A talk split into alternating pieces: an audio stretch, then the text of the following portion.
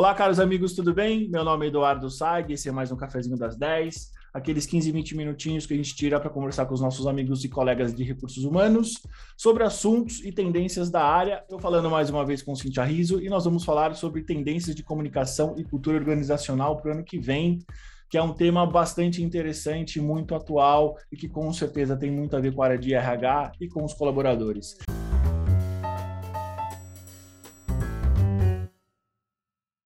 Cíntia, bom dia, tudo bem? Bom dia, Edu, tudo certo com você? Tudo ótimo. Cíntia, para quem não te conhece, para quem não viu a sua última participação, conta um pouquinho de você. Vamos lá, eu sou profissional de comunicação há 11 anos, já trabalhei aí em empresas famosas, multinacionais, então quem aí usou papel higiênico neve, quem usou sandal e quem comprou pão Puma, é aí que eu trabalhei, então tem uma carreira aí bastante multifacetada quando a gente olha para a comunicação, diversas disciplinas, e por isso que faz sentido a gente começar a falar de cultura, porque afinal ela tem cada vez mais pa fazido parte aí do meu, do meu dia a dia e acho que vale esse papo com certeza. Cintia, rapidamente, uh, para quem não conhece ou para quem tem dúvida, o que é uma cultura de uma empresa, uma cultura organizacional?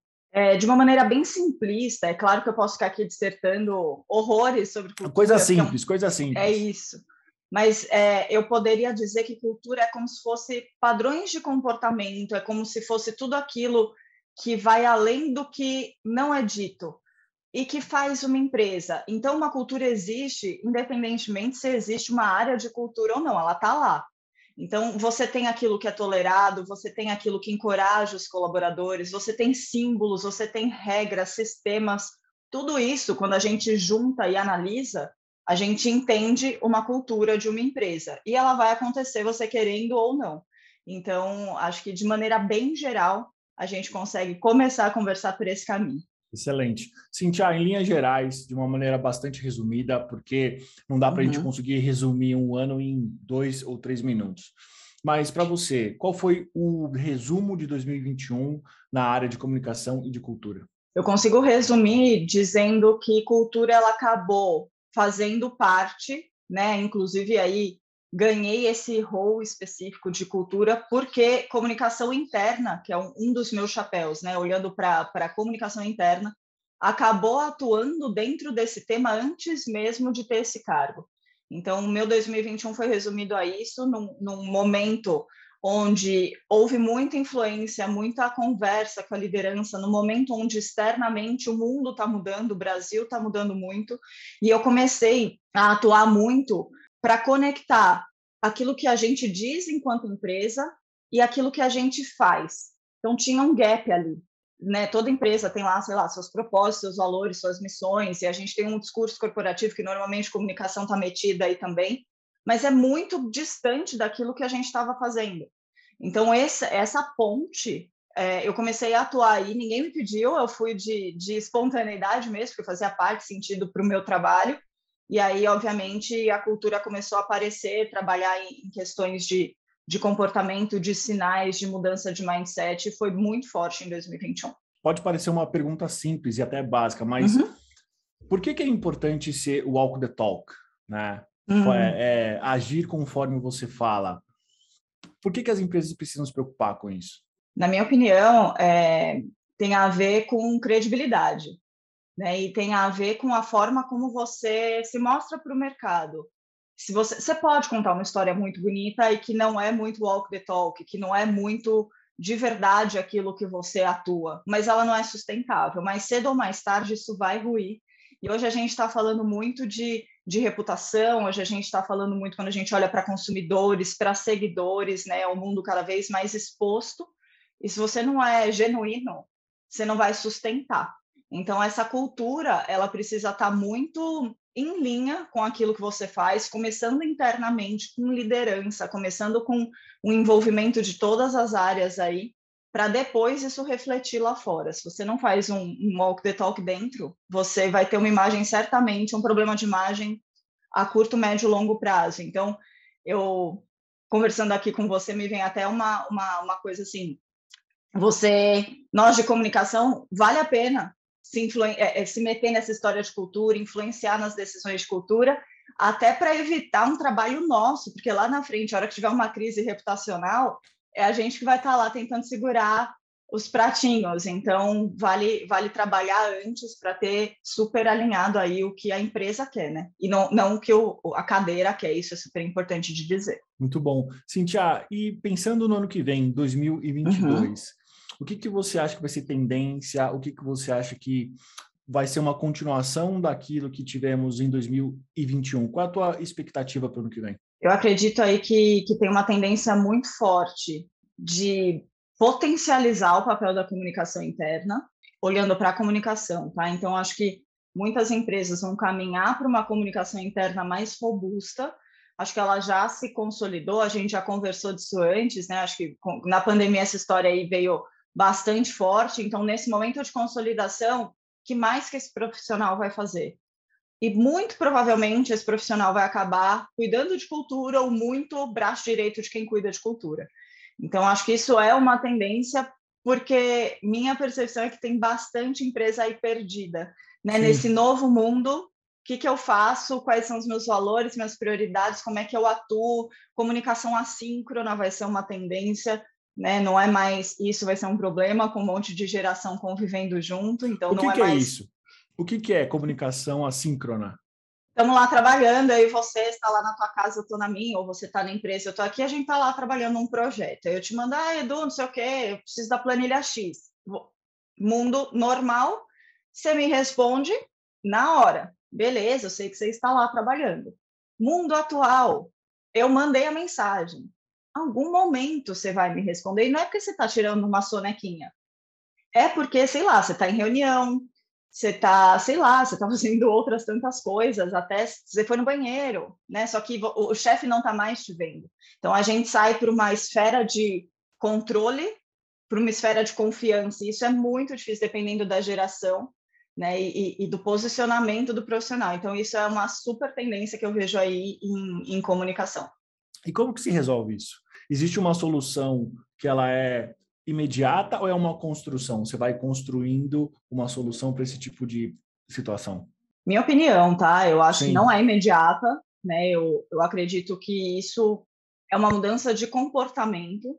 E aí, obviamente, já, já linko com, com cultura. Você precisa trabalhar a cultura da empresa para que, de certa forma, você tenha punch para chegar para uma liderança, para um top team, para um board, enfim, o nome que for aí na empresa de cada um, e aí você vai começar é, a trabalhar com pequenas mudanças de comportamento, porque a gente não vai conseguir mudar todos os comportamentos de uma vez só. Eu não acredito que isso seja sustentável. Então você, como profissional, vai fazer um diagnóstico daquilo que está acontecendo, você vai observar a sua liderança, vai falar, nossa, aqui é onde dói mais e aqui é onde eu tenho o principal obstáculo, então vou começar aqui.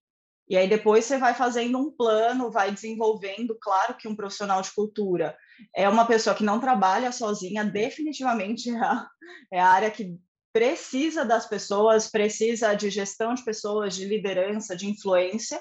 Então é, é por aí que a história tem que começar, porque aí você vai ter sucesso, né? Começar a parar de tolerar alguns comportamentos, trabalhar como que você vai deixar de tolerar qual a gestão dessa consequência, e aí você começa a contar uma história, mas com certeza é médio e longo prazo. Cintia, para aqueles líderes que eles entenderam que eles têm um problema de cultura e de comunicação, uhum. às vezes pode ser um CEO, um, um CFO, o líder. Por onde ele deve começar a resolver esse problema? Ele deve, primeiro, talvez contratar um certo tipo de profissional e, e qual que é? Que dica que você daria? Hoje em dia, eu acho que tem bastante consultoria trabalhando com essa mudança de cultura, que pode ser um começo, dependendo do quão arraigado está esse comportamento. Eu acho que um CEO não vai fazer a mudança sozinho, ele tem um time abaixo dele que, de repente, tem mais tempo de empresa que ele. Com certeza. Né? Então, é, isso dá uma, uma dificultada no processo. E quando você acaba né, indo por uma opção não 100% das vezes, mas eu vejo que isso acontece. Você fala, ah, vou fazer internamente, vou pedir para minha área de cultura, minha área de desenvolvimento, de talento, sei lá o quê, trabalhar isso com a minha liderança. Às vezes é aquela, aquele velho ditado, né? O santo de casa não faz milagre. Então, vem alguém de fora, isento, vem alguém que consegue falar claramente o que ele está vendo, falando, gente, vocês estão errando absurdamente aqui, não dá, isso é inadmissível hoje em dia se vocês querem ser sustentáveis no mercado, né? Se vocês querem ter aí perenidade no mercado. Então, é, se a empresa tiver planejamento e orçamento para isso e puder contratar especialistas para isso, fantástico. Um diagnóstico super profundo pode ser muito legal. Cintia, para a gente terminar, na tua visão, qual é o estado da arte da cultura hum. organizacional? Qual é, talvez, o lugar ideal que toda empresa tem que ter? É, de verdade, seu walk the talk em todos os níveis. De verdade, você conseguir que a pessoa, de repente, da ponta, ou um, um, vendedor, o cara lá de operação, dependendo do nível, né, da empresa, da indústria que a gente está falando, até o diretor conseguir falar, cada um do seu jeito, da sua, da, da, de acordo com a sua função, o que de fato é aquela empresa e isso está alinhado. Nossa, isso é fabuloso. O dia que, que chegar nisso, a sua empresa está rodando lindamente, né? E de uma maneira positiva, né? Não adianta todo mundo estar tá falando mal, né? Então Sim. tem que todos os níveis estar tá falando que está na parede, mas vivendo isso com um orgulho genuíno e conseguindo contar. Afinal, né, a gente tem colaboradores como porta-vozes absurdos que você pode usá-los a seu favor. Então, são os principais clientes de cada empresa, né? É isso. Quem não percebeu isso ainda, por favor, fica a dica. Olha para o seu público interno que os caras são potentes e estão afim de colocar a tua camisa real. Muito bom, Cintia. Quero agradecer pelo seu tempo. Você quer Imagina. dizer mais alguma coisa?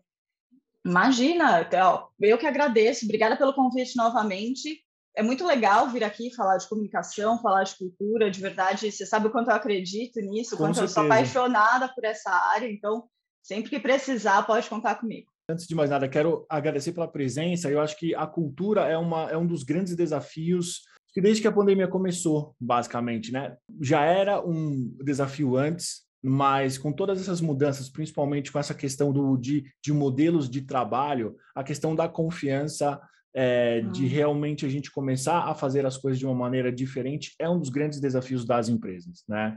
É Eu me lembro que no nosso primeiro café a gente conversou sobre pandemia, né? E agora a gente está conversando sobre um futuro muito próximo pós-pandemia. Ou seja, já mudou de novo.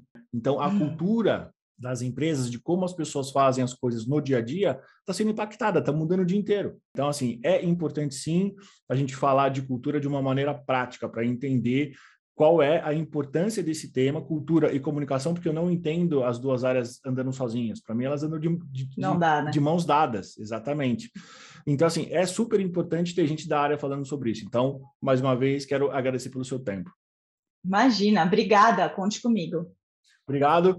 Gente, para você que está vendo a gente, ouvindo, esse foi mais um Cafezinho das 10. Curta, compartilhe. Até o próximo episódio.